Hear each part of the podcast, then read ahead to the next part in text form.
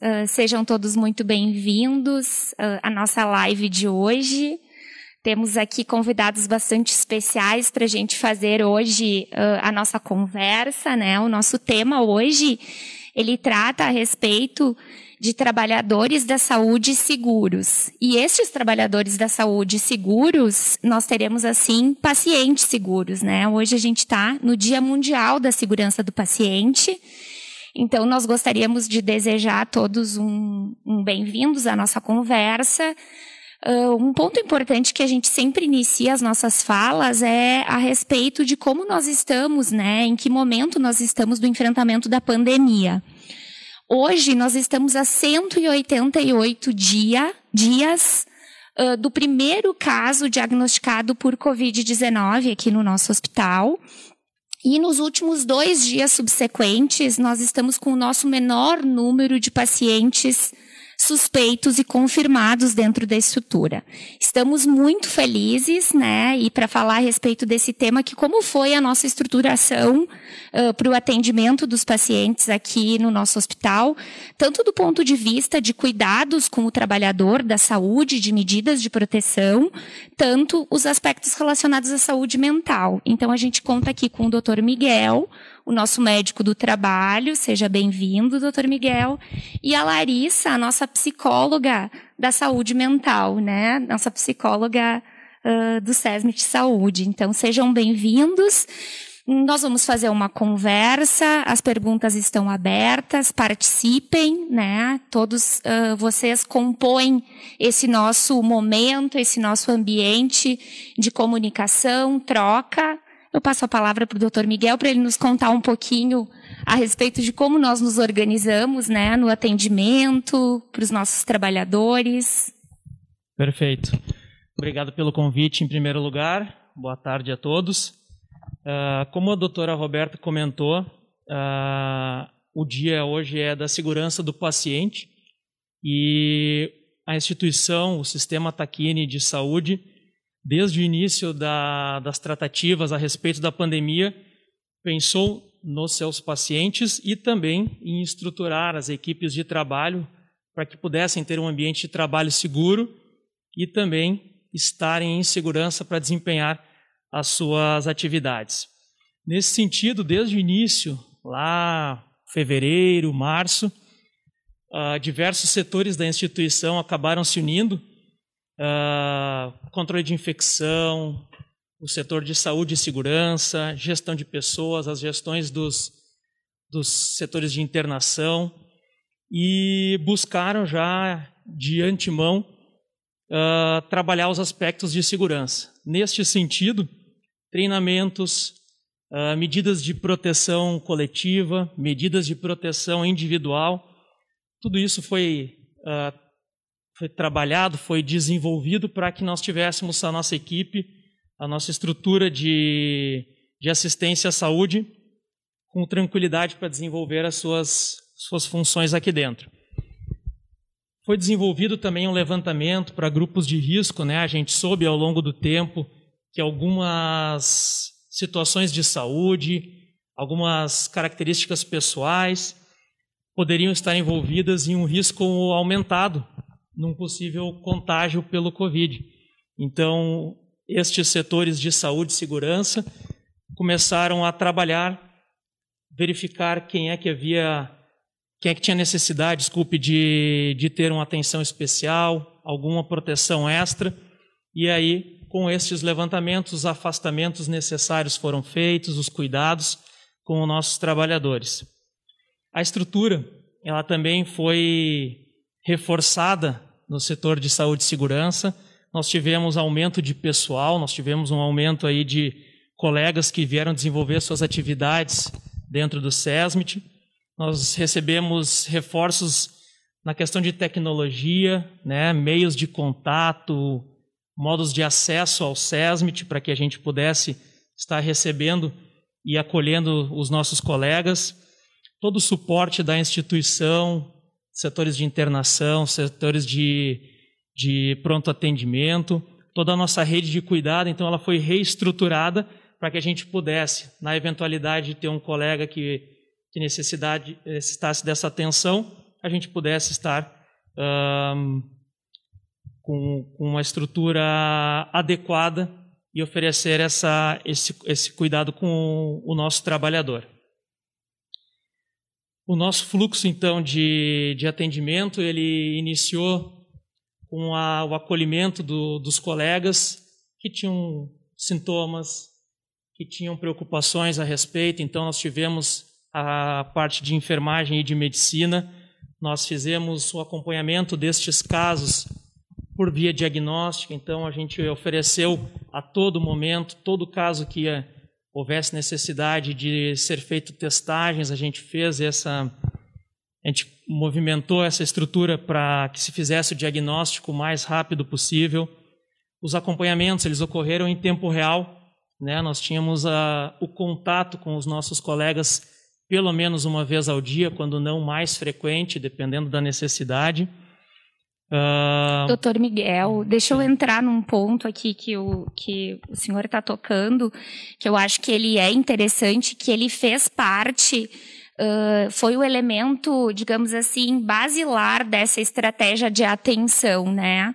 Que todos os pacientes, no momento em que a gente estava enfrentando a pandemia, a realidade do hospital, ela traduzia o que acontecia na comunidade, né? Ela traduzia o que acontecia no município, no estado, no país, né?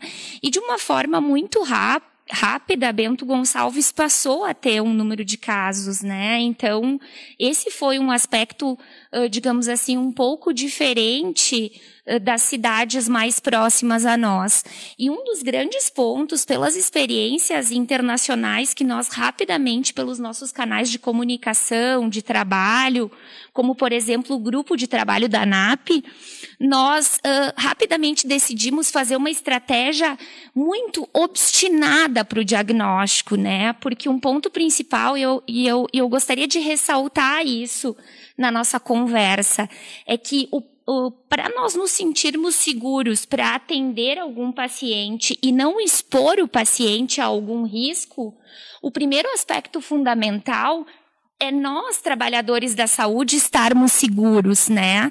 Então, nós precisávamos criar esse ambiente de segurança com equipamentos de proteção e, ao mesmo tempo, garantir que o diagnóstico adequadamente fosse feito, caso houvesse uma suspeita do nosso colaborador, do nosso funcionário, estar uh, suspeito com um quadro de coronavírus.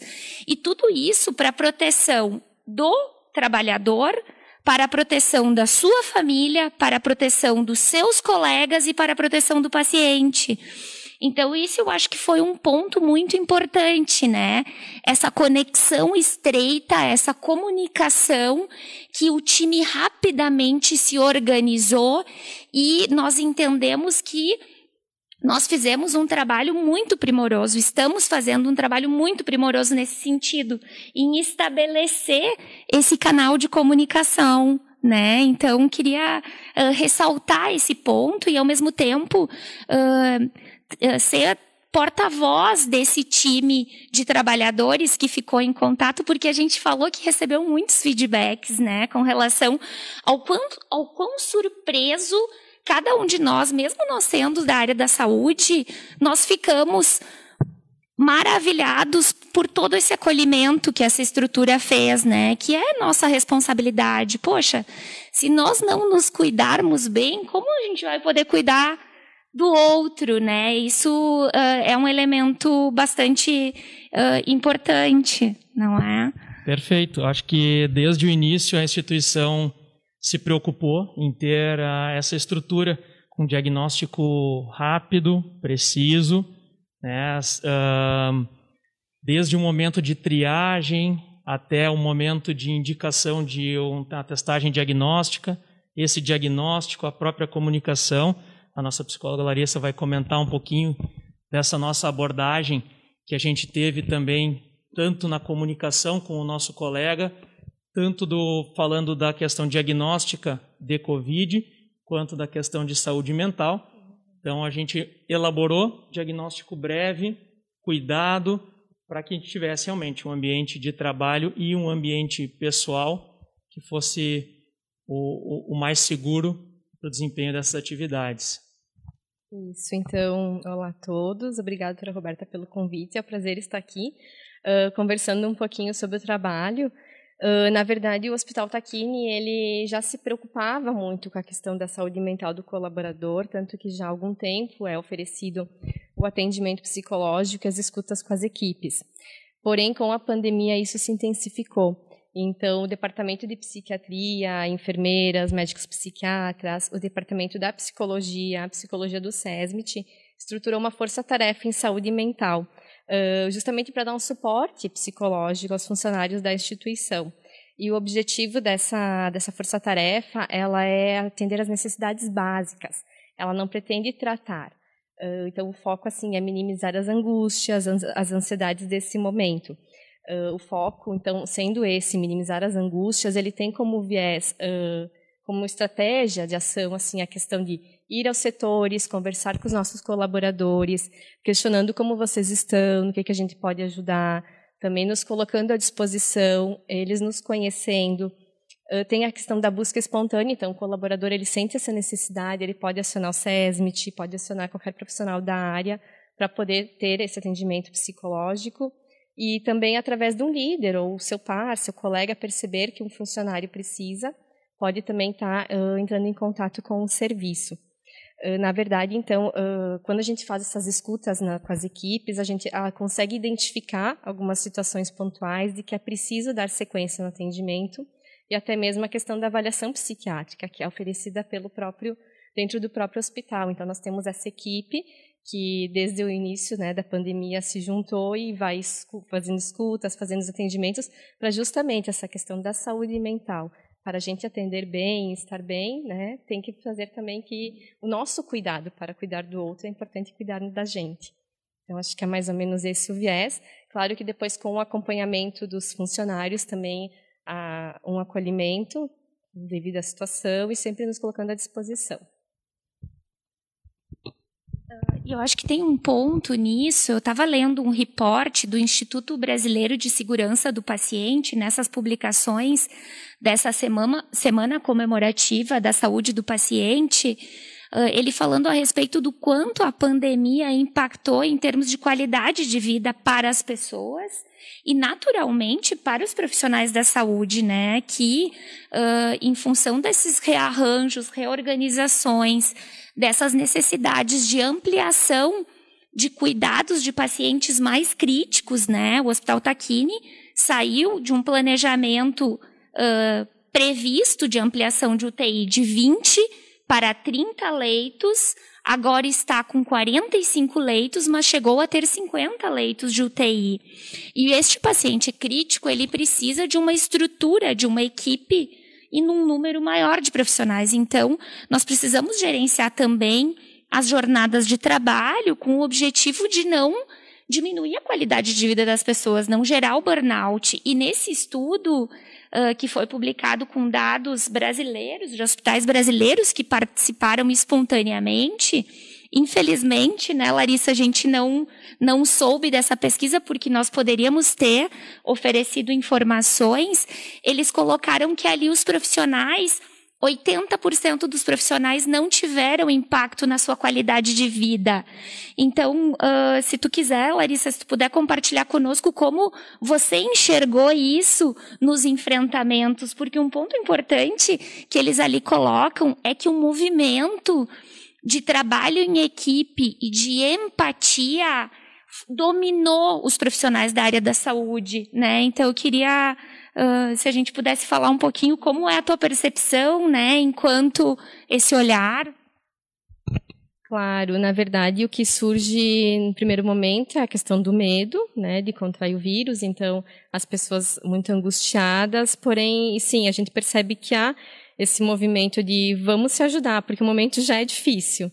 Né? Então, se a gente acabar dificultando as coisas, vai ficar mais difícil ainda. Então, eu acredito que sim, pelas escutas, pelas conversas, a gente percebe que as equipes se uniram bastante, se fortaleceram.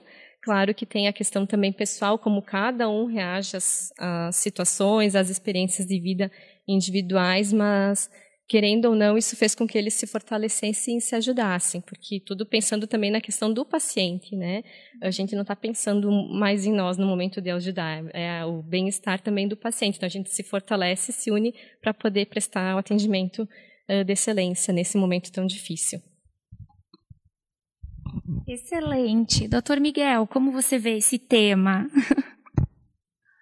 Bom, só complementando o que a, a, nossa psicóloga Larissa uh, falou, uh, o hospital, como todas as instituições de saúde que lidaram com essa pandemia diretamente, teve que fazer algumas adequações, seja em estrutura física, como por exemplo a UTI, seja em estrutura pessoal, né, de equipes e, e mesmo transferências, mudanças de setores de trabalho, isso gera normalmente um transtorno de adaptação, né? Uma mudança daquele daquele perfil de trabalho que tu vinha desenvolvendo e isso por algum período pode ser um trabalho que a gente reforce com o suporte que a, que a Larissa comentou. Neste sentido, nós temos realmente visto que o engajamento dessa equipe, vendo essa situação como um todo, acabou se somando e aí sobrepujando essa questão da adaptação. Então, realmente, sim, acontece, né? Toda a nossa mudança, como o pessoal eh, sabe, a, a saída da zona de conforto, ela sempre vai gerar uma adaptação. E neste sentido, a gente tentou dar este suporte, seja na estrutura de psicologia e psiquiatria, por meio da força-tarefa, como a Larissa comentou, que foi uma situação de busca ativa, a gente foi proativo neste sentido, indo aos setores para verificar se havia alguma, algum, alguma forma de auxiliar, também de forma reativa, quando nós tínhamos que intervir em algum caso que, que esteve uh, positivo, né, colocando o suporte de, de psicologia e também a estrutura do SESMIT, então tentamos auxiliar nesse sentido transformar esse ambiente num ambiente ainda mais tranquilo para a gente conseguir desempenhar as nossas atividades na assistência. Excelente. Hoje os nossos participantes estão um pouco acanhados, sem dúvidas, sem perguntas, uh, mas de qualquer modo a gente uh, uh, gostaria de fazer esse processo de comunicação e, e ressaltar esse ponto, né? Parece uma diferença uh, sutil, né, doutor Miguel, Larissa, mas irmos em busca, uh, irmos em busca ativamente avaliar o ambiente de trabalho de uma forma muito mais frequente e sistemática, Uh, traça um canal de comunicação e nos, nos faz ter uma percepção maior do ambiente de trabalho e das necessidades de ajuste e segurança para serem executadas, né? Então, a gente gostaria de ressaltar esse ponto. Gostaria de compartilhar mais alguma experiência com a gente, Larissa, nos contar algum caso, alguma, alguma situação específica que tu pudesse nos trazer e compartilhar com a gente. Doutor Miguel, eu deixo é, eu acredito que as pessoas que passaram por esse processo, todos nós que vivenciamos, né, foi um momento bem delicado, porque além das nossas questões profissionais, tem as questões pessoais, e como o Dr. Miguel colocou, a questão do, de sair da nossa zona de conforto, então estávamos todos na nossa rotina, e de repente uma mudança, essa mudança gera muita ansiedade, muita angústia. Então, as pessoas também se deram conta de quanto é importante cuidar da nossa saúde mental, que às vezes as pessoas, ah, acabam deixando, vão levando, vão tentando dar um jeito, uh, mas agora começa a se dar conta de como é importante prevenir. Né? Então, quando a gente está um pouco mais fortalecido diante das situações, a gente consegue lidar de uma forma melhor. Então, eu percebi assim que as pessoas estão se dando conta de, poxa, como é importante, como, é, gostei do atendimento, vou manter. Então, nunca tinha procurado, não sabia que era importante assim, que me senti bem. Então, acho que também veio com esse aprendizado de cuidar mais da nossa saúde mental, porque por mais que a gente fale, às vezes há um receio, né, de buscar ajuda. Então, acho que as pessoas se deram conta, acho que isso tem de positivo, que as pessoas vão buscar mais ajuda até para se fortalecer e vem como algo positivo a ajuda psicológica, esse suporte.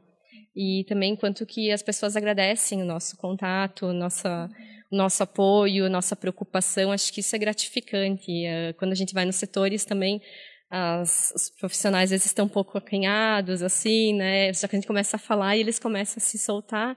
Então também tem isso de como é bom poder falar, né? E falar sobre o que nos angustia nos traz um alívio. Então as pessoas estão começando a perceber que falar é bom, que falar é preciso. Então, acho que é mais ou menos isso que tem trazido né, toda essa experiência, pelo menos da minha percepção, é isso. Eu acho que um dos pontos que é bastante importante também de nós comemorarmos, né, assim como uh, a comunidade ela foi assolada por vários casos uh, de coronavírus, nós tivemos profissionais da área da saúde também que assim o foram, né? E a gente tem alguns motivos para comemorar, né, doutor Miguel, assim, num sentido de uso da estrutura hospitalar, de agravamentos. Nós entendemos como um ponto muito marcante esta estratégia de saber quem tem o diagnóstico da doença e preservar neste ambiente de profissionais mais vulneráveis, pessoas mais vulneráveis, como um ponto importante de sucesso no enfrentamento da pandemia. Então, eu acho importante a gente tocar nesse ponto, sabe?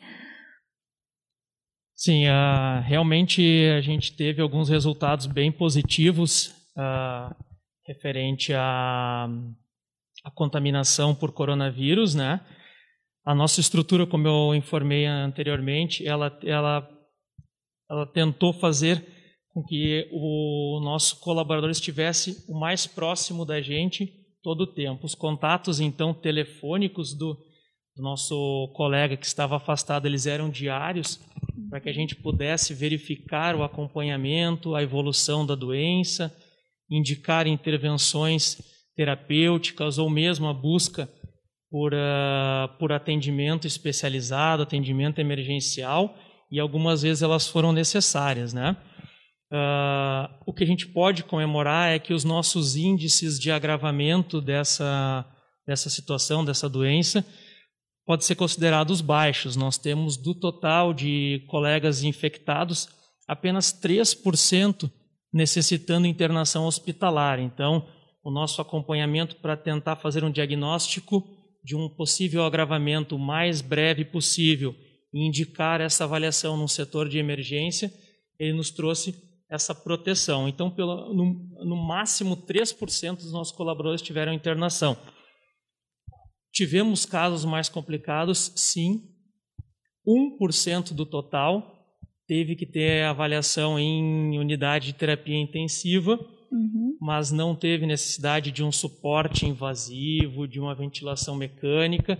Uhum. Esteve em, em acompanhamento é, intensivo, mas tivemos o, a melhoria do, desse quadro em um breve espaço de tempo, com alta, e até o momento, todos estes que estiverem em algum momento internados já retomaram as suas, as suas atividades. Né? Então, a gente tem esses resultados interessantes que corroboram né, a importância desse nosso, dessa nossa abordagem próxima, frequente e ainda mais um fato que é interessante a gente ressaltar, a doutora Roberta comentou, a gente está refletindo o que vem acontecendo na comunidade. Então, em algum momento do passado, a gente teve índices mais importantes né, de, de casos acontecendo, e nós tivemos nessas últimas duas semanas, três talvez, uma, um belo decréscimo Nestas situações, nós ficamos 11 dias sem ter nenhum tipo de caso confirmado nos nossos colegas. Então, acho que é, também é um, um fato a ser comemorado, a, essa, essa redução da incidência, a, a própria, o próprio conhecimento, né? ter este conhecimento dos cuidados, dos métodos de proteção e saber que isto funciona e a gente conseguiu esses resultados interessantes na, pelo menos nessas últimas três semanas, duas a três semanas aí. Uhum. Excelente. Então, uh, acredito que nós tenhamos feito um apanhado né, dos temas que entendemos como fundamentais para marcar as comemorações desse dia uh, da saúde, da segurança do paciente.